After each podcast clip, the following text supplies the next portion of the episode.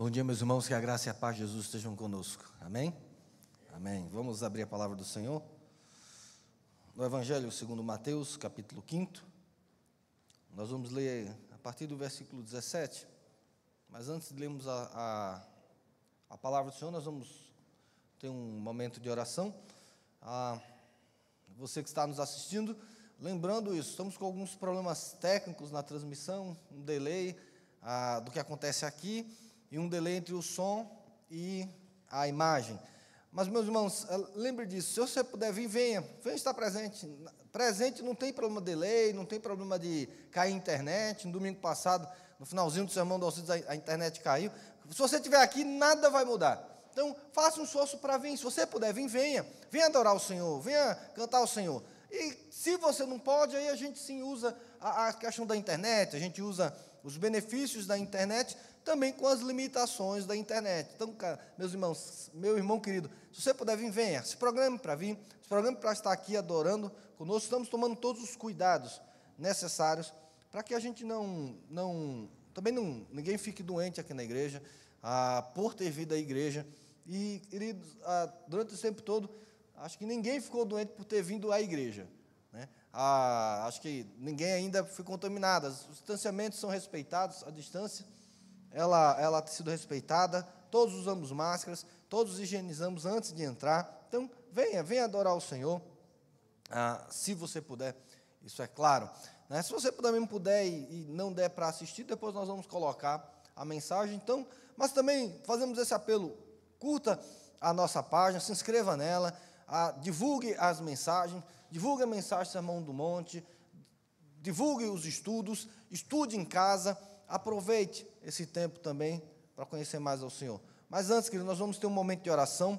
Você que está nos assistindo ao vivo também, abaixe sua cabeça agora, nós vamos orar. Você vai orar, nós vamos orar pelo pastor Alcides. O pastor Alcides ele teve um problema, uma inflamação na coluna ah, nesse, nesses últimos dias, então está em casa, com dificuldade de ficar em pé. É, então, esse final de semana ele vai estar em casa descansando. Esteja colocando ele no altar. Ore também pela, pelo, pela Lia, pelo Paulo e pelo Lucas, que também ah, estão doentes.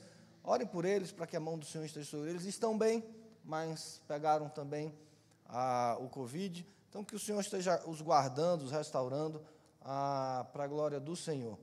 Ah, e enfrentando normalmente, ore também, não sei se tem alguma outra pessoa que eu esqueci, mas coloque os enfermos em oração nesse momento. Nós vamos orar para que Deus seja gracioso com esses. Baixe sua cabeça, baixe um, momentinho de oração, oração particular, você e Deus.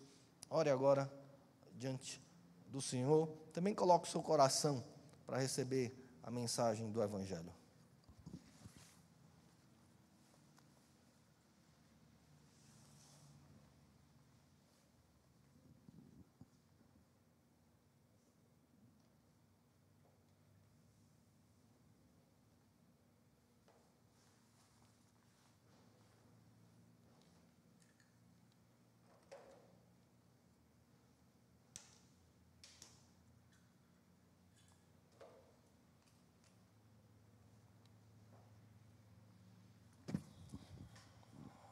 Sim, Jesus, ouve, ouve a nossa oração, ouve o nosso clamor.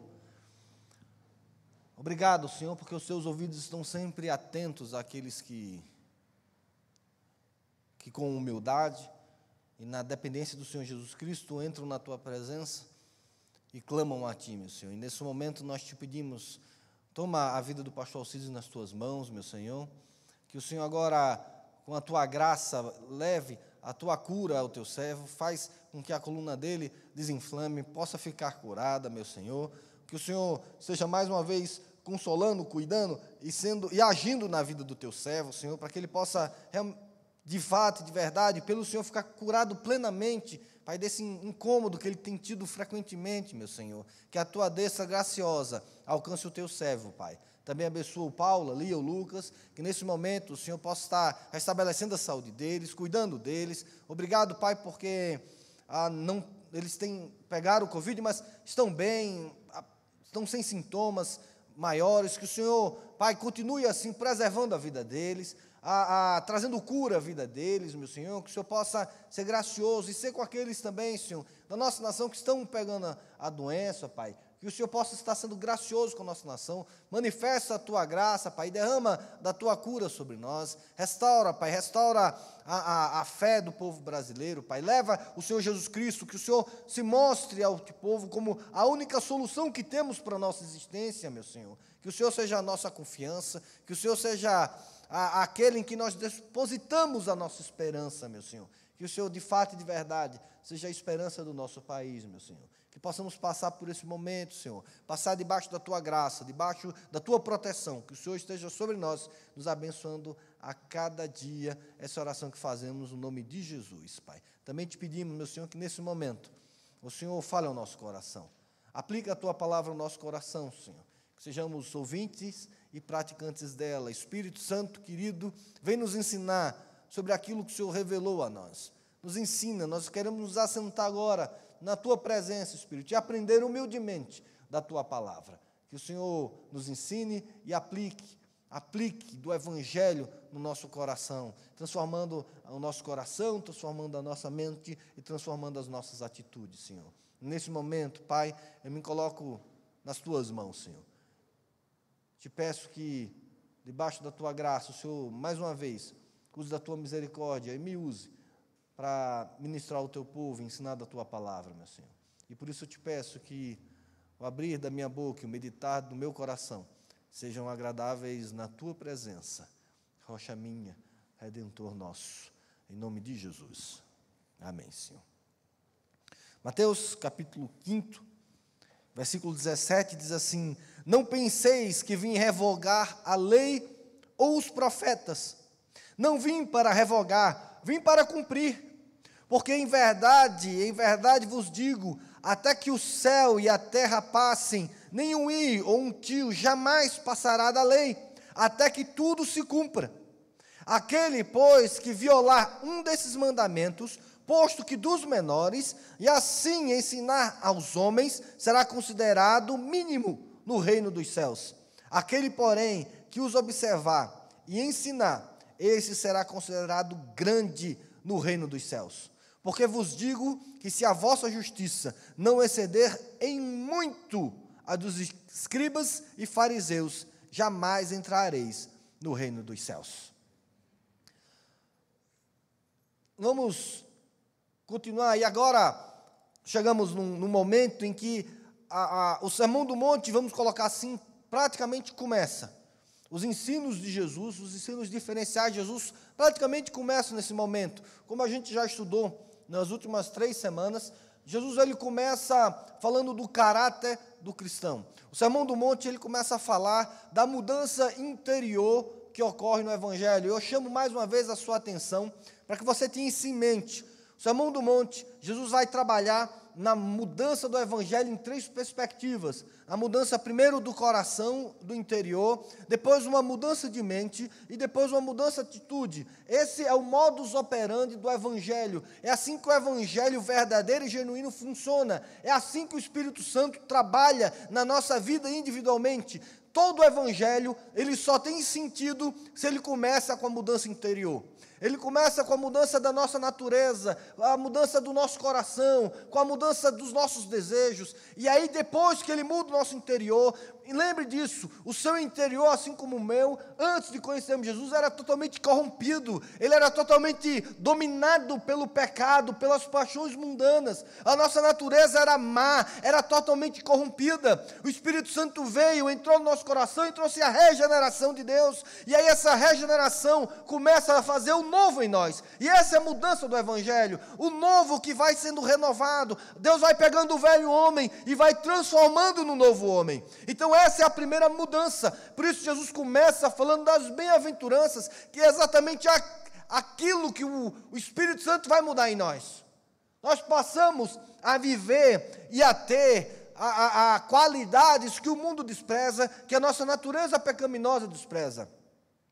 Depois Jesus, e a partir de agora, Jesus vai falar da mentalidade de mente. E ele muda, e ele começa falando da nossa missão, como a gente viu no domingo passado com o pastor Alcides. Ele começa a mostrar na mudança de mente, quando ele diz assim: Vós sois o sal da terra. Vós sois a luz do mundo. Jesus começa a dizer assim: agora que vocês encontraram o Evangelho, conheceram o Evangelho, vocês precisam entender que vocês foram chamadas para uma missão divina uma missão diferenciada. Vocês agora ah, estão no mundo não apenas para viver, não apenas para existir, mas vocês estão no mundo agora debaixo de um propósito e é essencial que vocês entendam a natureza de vocês. Vós sois o sal da terra e vós sois a luz do mundo. Isso é necessário, isso é mudança de mente, porque, queridos, infelizmente, o evangelho ou o cristão perdeu a noção da sua missão para com o mundo. E por isso Jesus fala de dois perigos, ah, que eu entendo que a igreja caiu nesses perigos, porque Jesus falou: olha, o mundo vai odiar vocês por causa da natureza de vocês. E aí Jesus fala da natureza, vós sois o sal da terra e a luz do mundo. Mas aí Jesus fala de dois aspectos, ou de duas reações que nós devemos evitar. Uma é a indiferença. Por isso Jesus fala assim: se o sal vier perder o gosto. Ou seja, não sejam indiferentes com o mundo.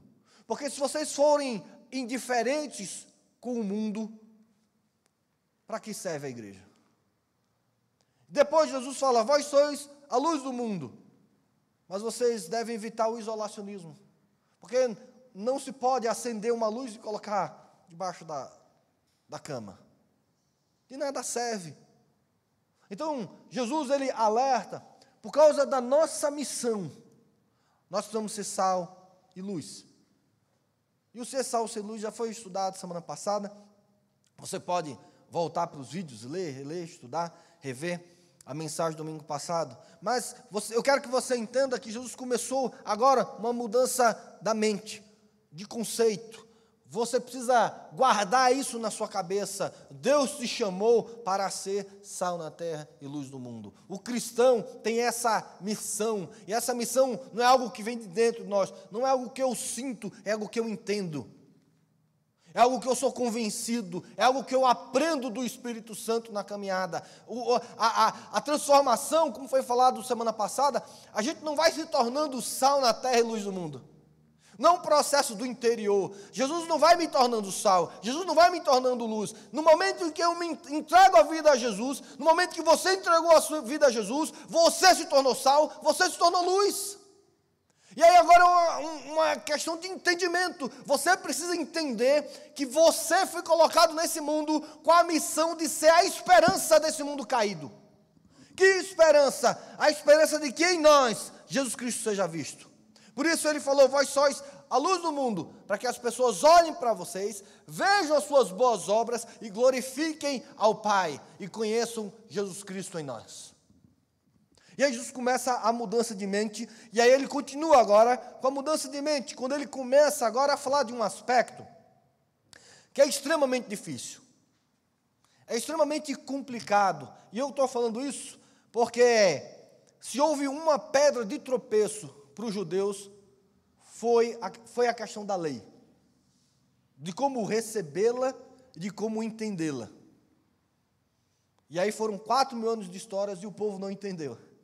Jesus Cristo veio, ensinou e as pessoas continuaram não entendendo. Passou aí mais dois mil anos e as pessoas continuam sem entender e tendo problema com a lei. Porque quando falamos da lei, normalmente nós vamos para dois extremos. Ou nós vamos para um liberalismo, ou seja, uma questão de ser um, contra a lei, ou seja, dizer assim, não, a lei é coisa do Velho Testamento, a lei era coisa de Moisés, nós não estamos debaixo da lei, estamos debaixo da graça, então a lei não existe e não serve para nada. Ou nós vamos para outro extremo, que é para o legalismo, que aí diz, não, a lei ainda importa, a lei tem que ser obedecida, a lei tem que ser a, a, a, respeitada. E eu, eu quero mostrar para os irmãos que essa questão da lei no evangelho para os cristãos, ela é tão marcante que o mundo, quando pensa em cristianismo, a primeira coisa que vem para as pessoas que não conhecem a Cristo não é vida com Deus e vida nova com Deus. Normalmente são as regras dos crentes. O mundo, quando olha para nós, eles olham para nós assim: ser cristão é assumir ou entrar na lei dos crentes ou na regra dos crentes. Você já ouviu essa expressão? Eu já muito. Muito. Então tem alguma coisa errada conosco, porque as pessoas nos conhecem, ou as pessoas de fora nos definem, não pela nossa vida com Deus, mas pelas leis as quais seguimos. E nisso há um perigo muito grande de nos assemelharmos aos judeus da época de Jesus. Por quê? Porque o judeu também era definido pela lei, pelos seus costumes, pelas suas tradições, pelo que fazia ou deixava de fazer. Então, é, eu entendo que é importante a gente entender, e por isso Jesus coloca no Sermão do Monte essa questão da lei, para que a gente reflita. E, meus irmãos, é, isso é algo muito difícil em alguns minutos, tentar aprofundar, mas hoje sei que não vou consegui-lo, mas pelo menos eu quero atiçar você a refletir sobre essa questão da lei na sua vida. Mas eu quero trabalhar alguns aspectos aqui do que Jesus fala. Primeiro aspecto é interessante, Jesus fala assim: não penseis que vim revogar a lei. Jesus começa no seu discurso, e aí eu quero que você lembre novamente, o Sermão do Monte, pelo menos em Mateus, é, por isso que é importante a gente ter aquele contexto geral. Ele tem um, ele está num contexto do início do ministério de Jesus. Mateus ele vai descrever e ele vai colocar o Sermão do Monte logo após Jesus ter escolhido os seus discípulos. E aí Mateus quer colocar essa ideia que Jesus colocou esse sermão na introdução logo para os seus discípulos, e ele começa de fato, o seu discurso dizendo assim: não pense que eu vim, é, é, é, que eu vim revogar a lei ou os profetas. E eu quero que a gente entenda que essa foi a maior acusação que Jesus sofreu na vida dele, ministerial. Se você é familiarizado com os evangelhos, e se você pensar, e, e, pense agora, coloque isso na sua mente, ou se você não é familiarizado, leia, e você vai ver que a grande acusação de Jesus Cristo, dos religiosos da época, qual foi? Ninguém reclamou de Jesus Cristo ser amoroso. Você vê alguma reclamação assim? Ninguém reclamou de Jesus Cristo ser gracioso. Mas a grande crítica a Jesus era que ele estava descumprindo a lei. Jesus curava no sábado e ninguém questionava o fato dele curar, a bondade de curar, mas o problema era ele ter curado quando? No sábado. Os discípulos de Jesus Cristo acolheram para comer no sábado. E ninguém questionou a importância de comer, mas questionava Jesus ter feito isso no sábado. As pessoas questionavam, ou não questionavam Jesus por ele atender as multidões, mas eles questionavam porque Jesus, eles se encontravam com pessoas que eram consideradas impuras pela lei. Várias vezes Jesus foi questionado, e talvez o maior questionamento dele, pelos religiosos da época, foi o fato dele não cumprir a lei. Mas Jesus começa o seu discurso dizendo para os seus discípulos: não pensem que eu vim revogar a lei ou os profetas. Isso vale para mim e para você.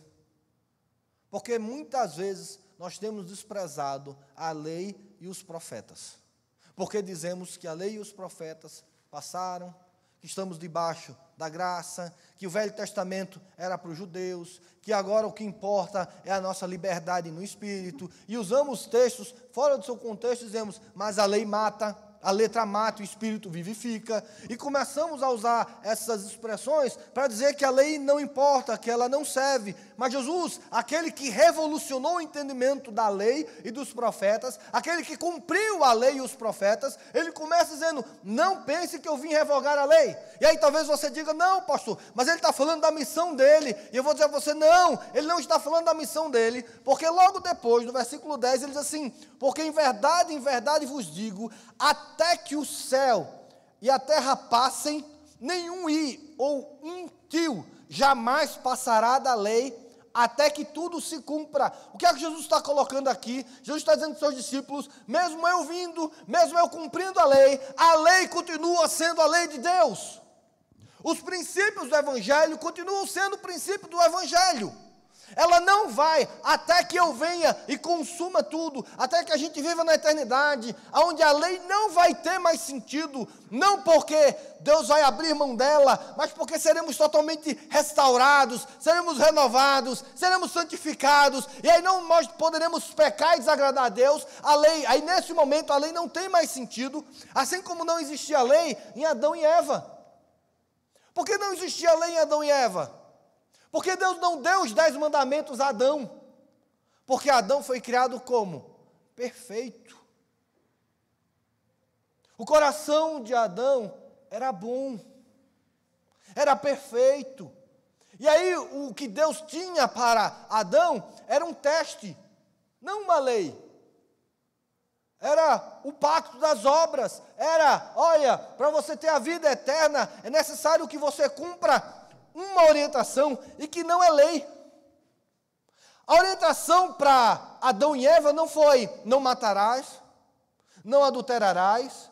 Não, a orientação que tinha lá no Éden não tem nada a ver com a nossa lei.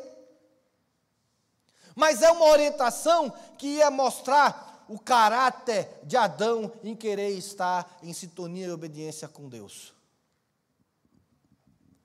A ordem para Adão era: Adão, de todos os frutos você pode comer, menos da árvore do conhecimento do bem e do mal. Meus irmãos, entenda isso, você que está nos assistindo. O que isso tem a ver com os dez mandamentos? Absolutamente nada. O pacto das obras, ele não passa pela lei, pelo menos a lei estabelecida. Ele passa por um conceito de obediência e de vida com o coração voltado a Deus. E aí, no momento da tentação que Adão e Eva sofreram no jardim, e no momento que o coração de Adão e Eva olharam para aquele fruto e viram que ele era saboroso, viram que ele era belo, viram que era, ele era bom para entendimento, viram que aquele fruto teria o poder de fazê-los iguais a Deus. Na hora que o coração de Adão e Eva tinha que escolher entre os desejos do seu coração, da tentação e a vida com Deus, esse era o pacto das obras. O que é que você vai escolher, Adão? E Adão escolheu as suas paixões e os seus desejos e comeu do fruto e caiu. Na hora que ele cai, a sua natureza é totalmente transformada, totalmente corrompida. E agora sim, há uma necessidade de uma lei diferente, de uma lei mais ampla, de Deus ensinar ao seu povo o que, ele, o que eles deveriam fazer e viver para terem uma vida que agradasse a Deus. E aí, de uma lei simples que foi: não coma do fruto, a lei de Deus ela se expandiu do tamanho que foi o pecado do homem. Uma lei que abrange todos os aspectos da vida humana. E que, meus irmãos, se você ler o Velho Testamento, você vai perceber isso. Se você não se limitar a um conceito de que leis são os dez mandamentos, você vai ver que a lei, ela abrange quase todos os aspectos do nosso cotidiano e da nossa vida. Se você for pegar as leis morais, cerimoniais, as leis civis, você vai ver que no Velho Testamento quase todos os aspectos da vida ela, ela abrange. Porque toda a nossa vida ela foi impactada pelo pecado. Todos os nossos relacionamentos, todos os nossos sentimentos, todo o nosso ser foi impactado pelo pecado. E aí Deus agora ele coloca a lei, e aí Paulo vai dizer isso, a lei para quê? Para que o povo pudesse se salvar? Não, para que ela servisse de aio para Cristo, para que a lei te conduzisse ao Messias. A lei ela nunca foi salvífica, ela nunca foi redentora para nós. Pelo contrário, o apóstolo Paulo vai falar, a lei é uma acusadora para nós. Por isso que Paulo fala que a lei é morte. Porque na lei nós não olhamos para ela e, não, e nós nos justificamos. Nós olhamos para ela e percebemos que somos condenados debaixo do, da graça de Deus. Nós olhamos para a lei e olhamos que, de acordo com os critérios de Deus, nós estamos a quem? Nós olhamos para a lei e nela nós não conseguimos ver redenção. E esse é o grande problema, porque hoje o cristão, ele quer redenção pelos seus atos, ele quer redenção pelas suas obras, ele quer redenção pelos seus méritos, e o que ele mais faz é se auto-justificar diante de Deus. Isso é totalmente contrário ao que Deus espera de nós, porque Deus não espera de nós autojustificação, Deus espera de nós um coração quebrantado, arrependido, sedento por redenção que só Ele pode produzir para nós. E aí, meus irmãos, o problema não está na lei, está em nós.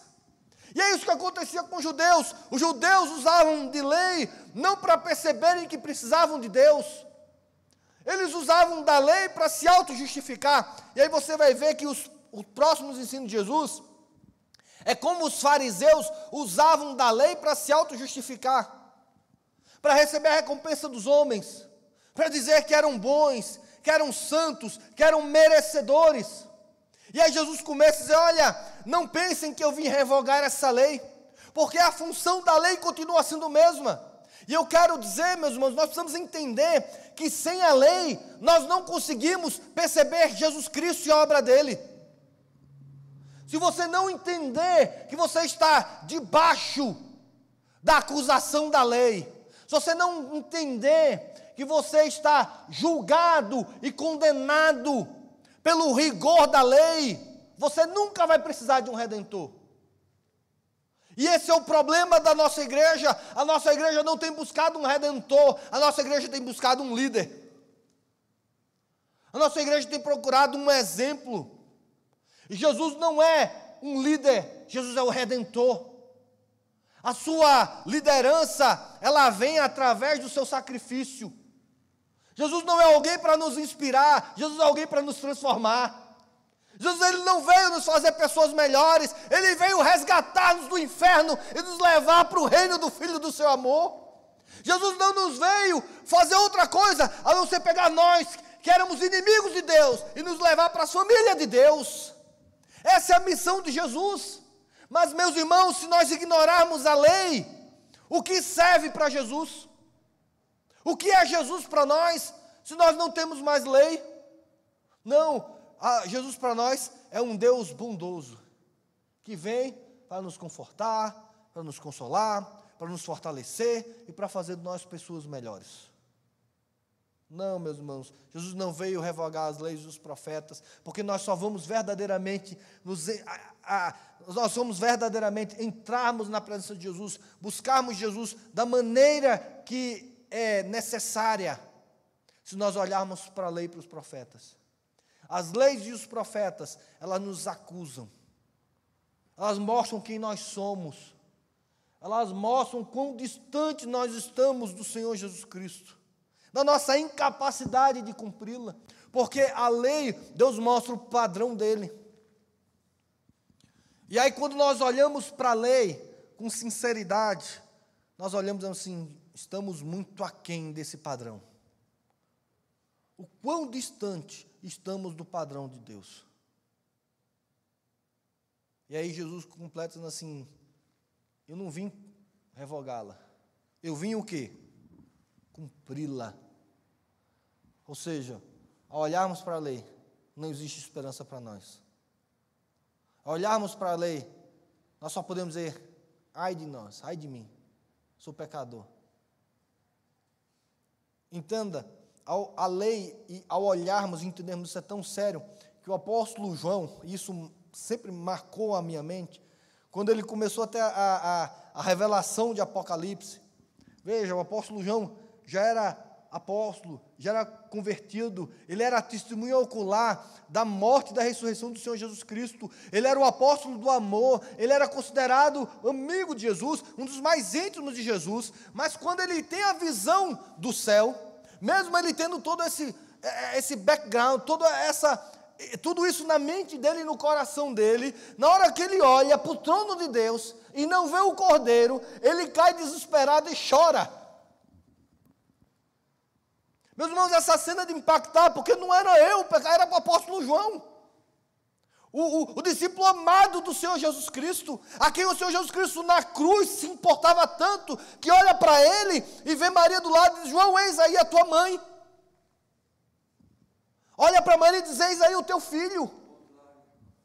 Jesus amava aquele homem, mas quando João vai para o céu, e no céu ele tem uma perspectiva da santidade de Deus, e ele não consegue ver Jesus Cristo, João cai em desespero, ele chora. Meus irmãos, João podia dizer assim: Eis o lugar que Jesus me prometeu. Jesus, João podia ter olhado para o céu e disse assim: Foi para isso que Jesus Cristo morreu. Mas quando João vai para o céu, olha o livro e vê que ninguém é digno de abrir aquele nome, mesmo com todo esse conceito, ele entra em desespero, porque naquele momento ele olhou para o céu, ele olhou para a santidade de Deus, ele viu a glória de Deus e não conseguiu ver Cristo. E aí, querido, ele entra em desespero, ele começa a chorar. Ele começa a chorar porque ele percebe que ele está perdido por ele mesmo. Meus irmãos, essa é a função da lei. Essa é a função dos profetas, para que a gente possa olhar e cair de joelho diante de Deus e desesperado e chorar, porque a gente não sabe o que faz. Aí, querido, chega a Deus com o seu anjo, olha para João e diz: Não chores, porque você está chorando, João. E João diz assim: Porque não tem ninguém digno. Quem sou eu para entrar nesse lugar? Quem sou eu para entrar nesse santo lugar? E aí ele diz assim: Não chores porque o Cordeiro de Deus é digno. Meus irmãos, sabe o que significa? Jesus está dizendo assim: não chores, porque eu vim cumprir a lei. Sabe, essa, essa lei que te acusa, essa lei que te maltrata, essa lei diz que você não pode entrar, não se preocupe, eu vim cumprir essa lei. Eu assumo esse ônus para mim, e Jesus cumpriu essa lei para que diante de Deus pudéssemos entrar em santidade, porque na hora que a lei vier nos acusar, Jesus vai dizer: Eu cumprir a lei. Só que a gente pega essa lei e joga fora. Jesus cumpriu a lei, não precisamos mais dela. Na hora que nós não precisamos mais da lei, nós também não precisamos mais de um redentor. A lei é aquela acusação constante que nos leva humildemente aos pés do Cordeiro de Deus que tira o pecado do mundo, do Cordeiro de Deus que é digno para abrir o livro da vida, o Cordeiro de Deus que vai abrir o livro da vida e vai ler o meu nome e o seu nome, porque somente Ele é digno.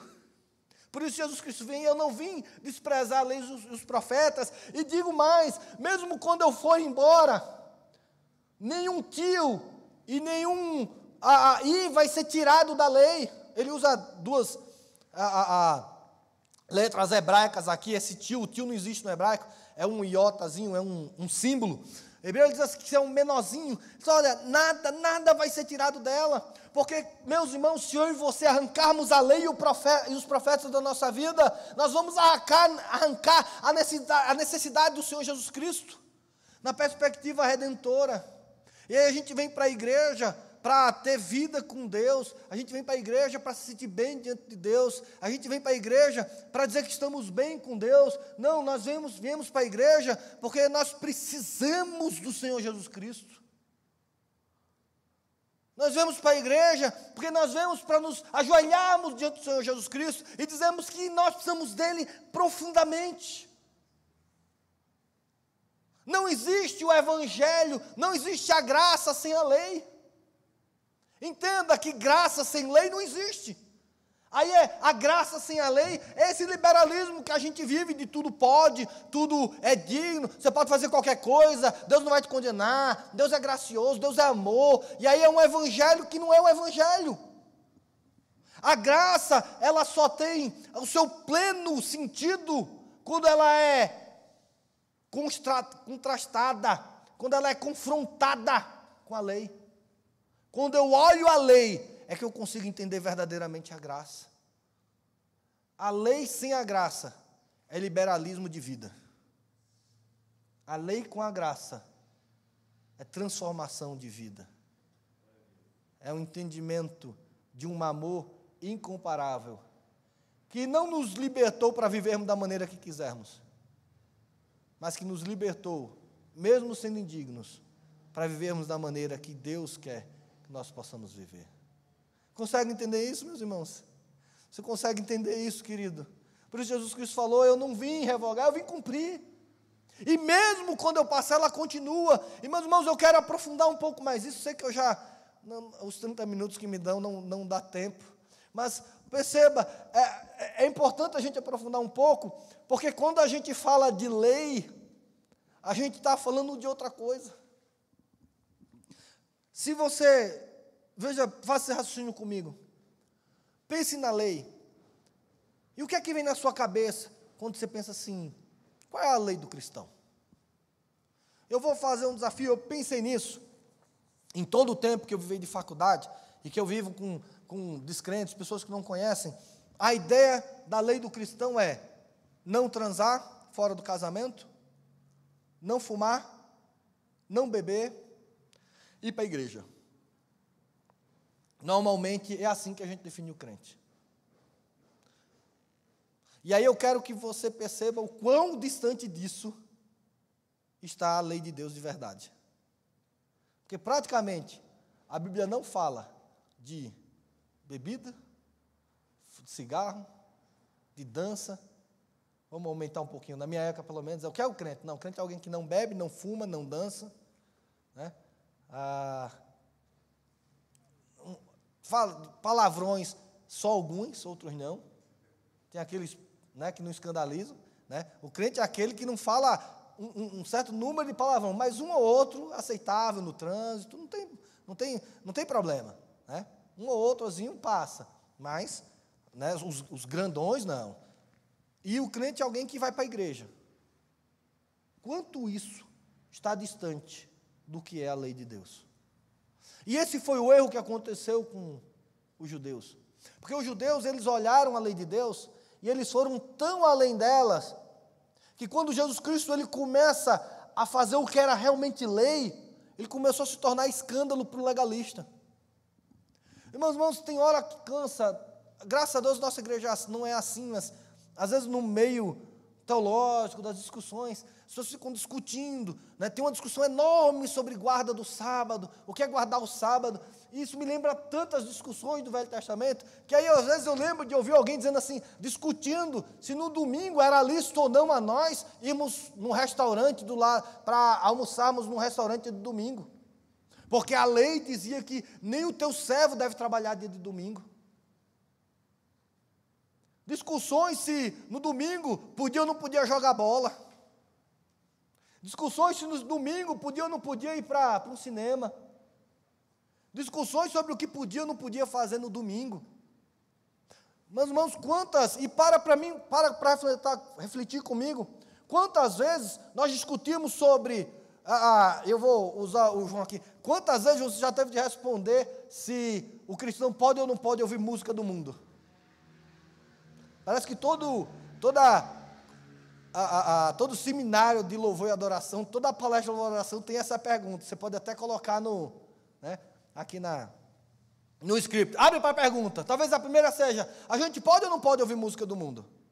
Olha o quão distante estamos de discutir a lei de Deus. Aí, às vezes, até a pergunta é: meus irmãos, esse tema é tão importante sobre ouvir música secular, é tão importante, que quantos versículos na Bíblia tem claro sobre isso? É, mas não a importância disso. Mas parece que alguém vai para o céu ou vai deixar de ir para o céu se ouvir uma música secular ou não. Do jeito que a gente trata isso. Ou eu estou equivocado? Sabe quantas discussões já teve se pode ou não pode tomar uma taça de vinho ou um copo de cerveja na igreja? Já viu quantos versículos a Bíblia gasta falando sobre isso? Pastor, você está dizendo que isso não é importante? Não, eu estou dizendo que isso é importante, estou dizendo que isso não é o foco. Porque o meu foco, meus irmãos, não é se eu devo ou não devo ouvir música secular. O foco do foco é o quanto eu gosto de adorar a Deus. O foco da lei não é se você pode ou não pode no culto. A leitura da Bíblia tem que ser em pé ou, ou sentado. Pode ou não pode bater palma. E a gente fica discutindo essas coisas, gastando horas e horas nessas discussões que tem o seu papel. Mas, meus irmãos, nós gastamos muito mais tempo estudando essas coisas do que, por exemplo, estudando o Sermão do Monte. E o que mais é importante para nós? Estudarmos o Sermão do Monte ou discutirmos se pode ou não pode ouvir música do mundo? Aí você fala, ah, pastor, você está exagerando? Não, não estou não. Porque você não tem ideia do que eu já ouvi.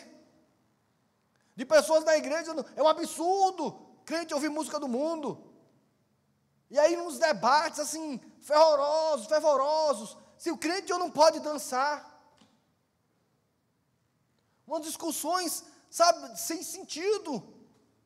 Não, porque se você dança, você satisfaz o desejo da carne. E quando você come, você faz o quê? Não, pastor, é diferente. Não, porque existe comida e comida. Você às vezes paga muito mais caro num prato por uma carne deliciosa para satisfazer o quê? Na minha necessidade de comer. Olha, meus irmãos, existem carnes de 200 reais, existe carne de 30 reais. Veja, as duas cumprem o mesmo papel ou não? A carne de 200 reais alimenta melhor? É a mesma coisa, não é? Qual é a diferença? Por que você paga 200 reais num pedaço de carne? Vamos lá, vamos usar um exemplo nosso. Existe aí o, o Érico me apresentou, né, o melhor hambúrguer do mundo. Aí você pode pagar 50 reais, 40 e poucos reais num hambúrguer desse, ou você pode aqui na esquina e pagar 15 reais. Os dois fazem mal do mesmo jeito, né? Alimentam do mesmo jeito. Por que você paga mais caro? Isso não é para satisfazer o desejo da tua carne, do sabor, do desejo. Mas isso a gente não reflete, ou reflete. Quantos, agora a gente fica discutindo se dançar um pouquinho. Sabe, eu estou falando isso, querido, porque ontem, ontem a gente teve, eu fiz o casamento da Malu e do Yuri, né? Eles casaram ontem. E foi, foram poucas pessoas por causa do Covid e tudo, foi uma cerimônia bem pequenininha. E foram, fui eu, minha família e os familiares deles. Então, se você não foi convidado, não fique chateado com eles, não. Daqui a um ano vai ter a festa, a gente vai celebrar com eles, não se preocupe. Mas teve um momento que estava tocando alguma música e minha filha começou a dançar. Do nada. Começou a dançar, começou a dançar. Ela falou: Papai, vem dançar. Filho, não, papai não. Se papai começar a dançar, filho, você vai se decepcionar muito com seu pai. Deixa eu ainda ser um herói para você. Né? Você começar a dançar aqui, você vai dizer assim: Não, meu pai não é isso tudo que eu penso. Aí a gente. Né? E ela começou a dançar sozinha. E aí depois foi mais alguém, começou a brincar com ela. Mas, mas eu fiquei pensando, algum tempo atrás, talvez alguém chegue e diga: Olha, a filha do pastor dançando, hum, muito bonito, né? Quatro anos de idade, querido. Aí eu nem, me, eu nem me preocupei de saber se a música, porque infelizmente a nossa questão é assim: olha, está dançando, mas a música, a música, ela é evangélica ou não? Se for música de igreja, pode. Se não for de igreja, não pode. Os meus não estavam, de verdade, minimamente preocupados com isso. Eu vi minha filha se divertindo. Ah, ela estava satisfazendo os desejos da carne dela? Provavelmente. E eu estou falando isso não no sentido pecaminoso. Ela queria dançar, ela se divertiu, ela brincou. Às vezes, meus irmãos, a maldade está muito mais no nosso coração do que no fato, na verdade, do que é. E a gente pega a centralidade da lei, aquilo que é essencial da lei, a gente tira o foco dela e leva para questões secundárias, que foi o problema aqui dos fariseus com Jesus Cristo. O problema de Jesus Cristo nunca foi o sábado. Jesus cumpriu o sábado. Jesus cumpriu a lei. Mas a discussão, o problema, era que Jesus, ele fazia coisas nos sábados que aos olhos dos religiosos não era lícito. Não, mas aos olhos de Deus era lícito. E a gente precisa entender, querido, quando a gente busca a lei, significa que os nossos olhos se voltam para Deus. E é isso assim eu quero terminar o estudo de hoje. E, e eu quero estimular você, continue estudando sobre isso, continue meditando sobre isso. Porque eu continuo meditando, porque eu percebi que o meu coração, ele está muito mais distante do que Jesus ensinou aqui, do que eu imaginava. Meu coração, quando escuta, disputa, é, é, é, vai avaliar, é, vai pensar sobre a lei, vai muito mais para a questão de que se eu posso ou não posso beber, se eu posso ou não posso dançar, se eu posso ou não posso fumar, se eu posso ou não posso dançar, se é lícito comer isso ou aquilo, né? ah, se o cristão pode ir para tal canto ou não pode ir, se na igreja pode. É muito mais uma questão parecida com os judeus do que era parecida com Jesus Cristo. E Jesus Cristo diz assim: a lei, ela volta a nossa mente, o nosso coração para uma vida de relacionamento com Deus. E aí, como é que ele fala isso? Quando ele fala assim: olha, se alguém ensinar a lei, mas descumpre a lei, no menor que ela seja, e aí vê como a gente está distante da lei. o nosso coração ainda tem pecadinho e pecadão. Tem lei grande e lei pequena. Assim como era daqueles homens. Tem lei que pode quebrar, tem lei que não pode. E aí Jesus fala: olha, alguém que ensina da lei e quebra o menor do mandamento deles, ele é o quê? Ele é mínimo no reino dos céus. Ou seja, a vida dele com Deus é pequena, é superficial. O relacionamento dele com Deus é virtual, é mínimo. Mas aquele que cumpre e ensina, esse sim tem vida com Deus. E aí a gente precisa entender que a lei é o guia que Deus nos deu para termos vida verdadeira com Ele. Você quer intimidade com Deus? Verdadeira? Não vá para a igreja. Cumpra a lei. Está distante do seu coração? Está distante do meu, meus irmãos. Quando eu penso em vida com Deus, eu não penso em obedecer a lei. Quer ter intimidade verdadeira com Ele? Obedeça a lei. A gente pensa que tem intimidade verdadeira com Deus, é ir para a igreja, é orar, é cantar. Jesus aqui, ele fala: quer ser grande no reino? Não vá para todos os cultos da igreja. Não faça vigílias. Não vá para a oração. Não, não cante louvores o tempo todo. Quer ser grande, quer ter intimidade com Deus? Cumpra a lei. Cumpra a lei. Cumpra a lei. A lei é quem vai dizer se temos ou não temos intimidade com Deus. Porque ao obedecermos a lei, nós agradamos o coração de Deus. E aí sim, quando a gente agrada o coração de Deus, as vigílias fazem diferença, o culto faz diferença, a oração faz diferença, o louvor faz diferença.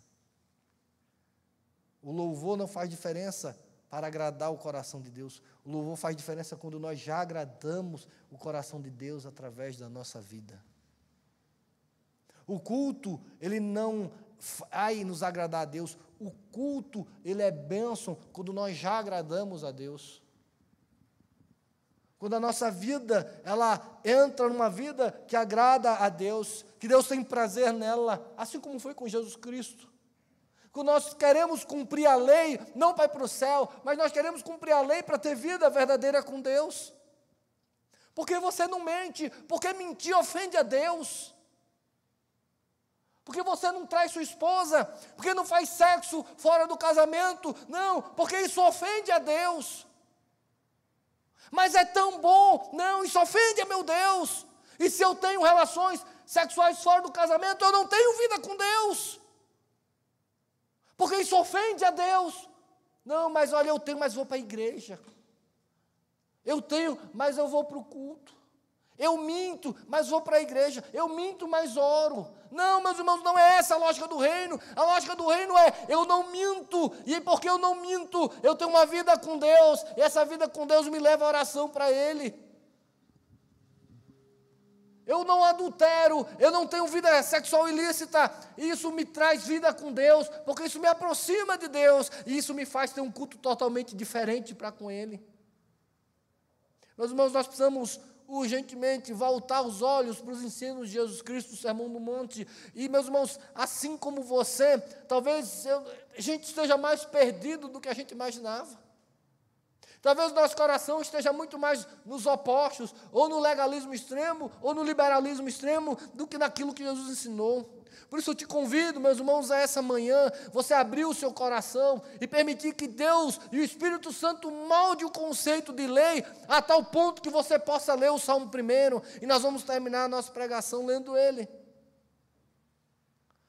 Que você permita que o Espírito Santo te transforme a tal ponto para que a, o nosso coração se incline para a lei de Deus, de maneira que a gente entenda que ela vai nos guiar para o Senhor Jesus Cristo. Que ela entenda que Deus não quer autojustificação. Deus não quer explicações. Deus não quer pessoas dignas que cumprem totalmente a lei. Mas Deus quer pessoas que reconhecem na lei que são indignas, que são pecadoras, e que precisam desesperadamente do Cordeiro de Deus.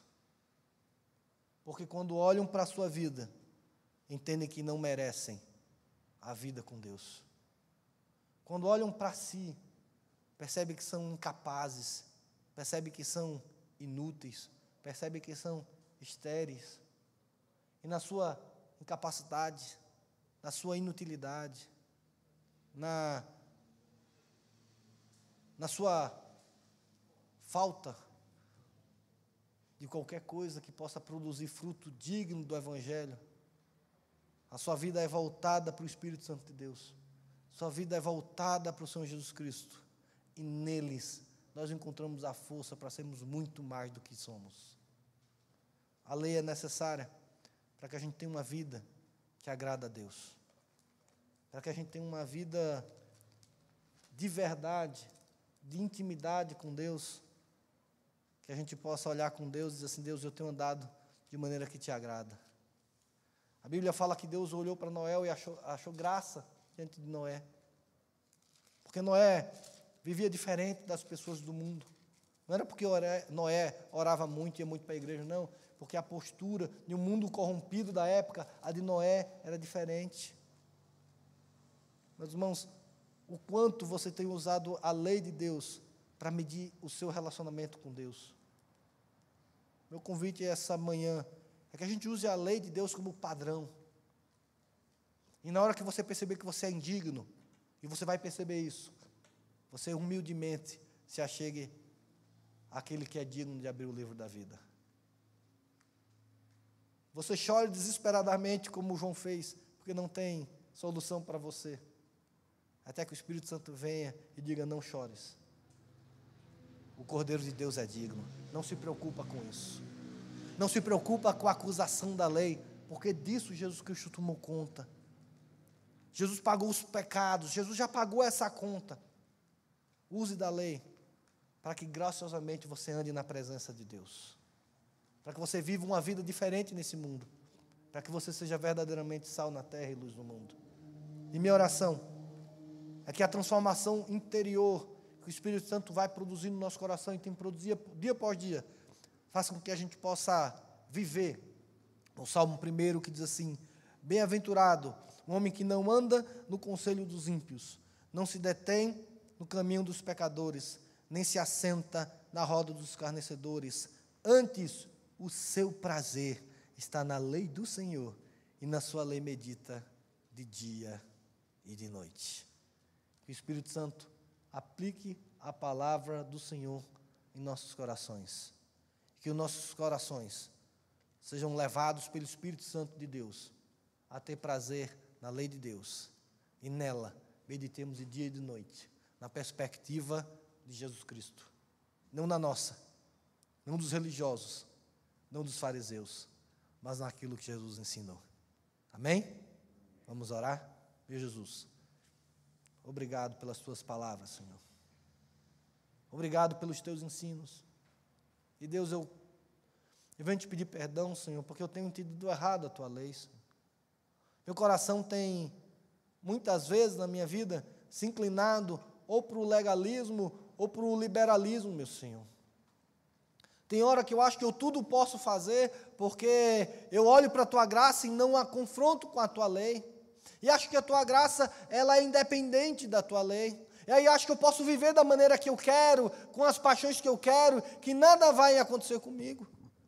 E que o Senhor vai aceitar tudo o que eu tenho para fazer. Pai, me perdoa, porque muitas vezes o meu coração vai para o outro lado. E eu começo a colocar lei aonde não tem lei. Deus me perdoa, porque muitas vezes eu tenho usado muito mais o papel de juiz na tua lei do que o papel de réu. Muitas vezes eu uso muito mais a tua lei para acusar os irmãos do que para me avaliar, meu Senhor. Uso muito mais a lei para reclamar daquele que bebe, daquele que dança, daquele que sai do meu padrão ético normal. Me perdoa, Senhor, porque muitas vezes o meu coração tem pego a tua lei e em vez de me importar com aquilo que tua lei ensina, ele entra nas tradições dos homens e fica nessa discussão superficial. Pai, eu te peço também, Pai, que o que eu falei não leve ninguém para achar que é, é possível beber, fumar, ouvir música do mundo, nada disso, Senhor. O que eu quero é que a nossa reflexão tem que ser muito mais profunda do que isso. Nos leve ao conhecimento da lei, que começa pelos teus mandamentos, teus dez mandamentos, e vai muito mais além disso, Senhor. E eu te peço, Pai, que a nossa justiça, ela excede muito a dos escribas e fariseus.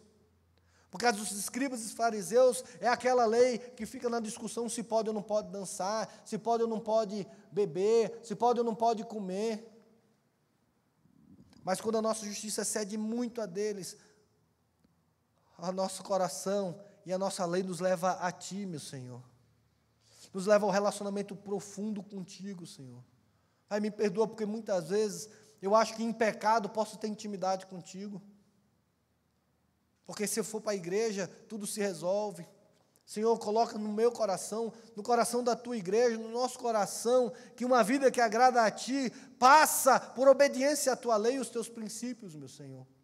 Por isso eu te peço, Espírito Santo, que o Salmo primeiro, ele se torne verdade nas nossas vidas, nos nossos lábios, no nosso coração, que possamos dizer assim como o salmista falou, que ah, nós nos alegramos, nós somos bem-aventurados, o nosso coração tem prazer na tua lei, e que nela meditemos de dia e de noite, para que tenhamos prazer nela e ela produza uma intimidade profunda contigo, meu Senhor. Que mesmo sendo acusados por essa lei, nós possamos entender que a acusação ela foi levada por Cristo na cruz, que o peso da lei foi levado pelo Senhor na cruz, que aquilo que a lei nos acusa, o Senhor nos justificou e possamos usar a lei para vivermos uma vida santa e agradável na tua presença, não por méritos próprios, porque todos os nossos méritos vêm do Senhor Jesus Cristo, mas que ela possa ser aquele guia que nos leva para Jesus e produz uma vida que agrada ao Senhor, meu Pai. Que o Senhor continue nos abençoando nos estudos do Sermão do Monte e que o Senhor de verdade mude a nossa mente para que a gente comece a pensar das coisas do alto como devem ser pensadas, Senhor. E, Pai, aquilo que eu fui incapaz de transmitir, que o Senhor seja gracioso e o Espírito Santo aplique ao coração de todos aqueles que estão presentes, todos aqueles que vão ouvir essa mensagem, e possa aplicar e ensinar aquilo que eu não fui capaz de fazer. Que o Senhor seja gracioso conosco e continue nos abençoando ricamente, em nome de Jesus. Amém, Senhor. Amém. Vamos ficar de pé. Vamos receber a bênção do Senhor. Convido novamente você a estar conosco aqui às 18 horas. Vamos continuar estudando a palavra do Senhor. Mas venha, venha porque o Cordeiro é digno. Venha porque Jesus Cristo morreu, para que você possa estar aqui, adorando e vivendo com Ele. Venha por causa de Jesus. Que o Senhor te abençoe. E se você puder vir, venha. Não se acomode com a internet. Venha. É bem melhor estar presente. É bom estar com os irmãos, é bom estar com a igreja, é bom sentir, é bom estar presente, é bom adorar a Deus na presença dos irmãos. É bom sair de casa, porque você sai com o espírito, você sai com o coração para encontrar o Senhor Jesus Cristo. Se você puder vir, venha. Venha hoje à noite, vamos estar esperando aqui. Se de repente você vier a igreja estiver cheia, você não puder entrar, não tem problema. Você volta para casa.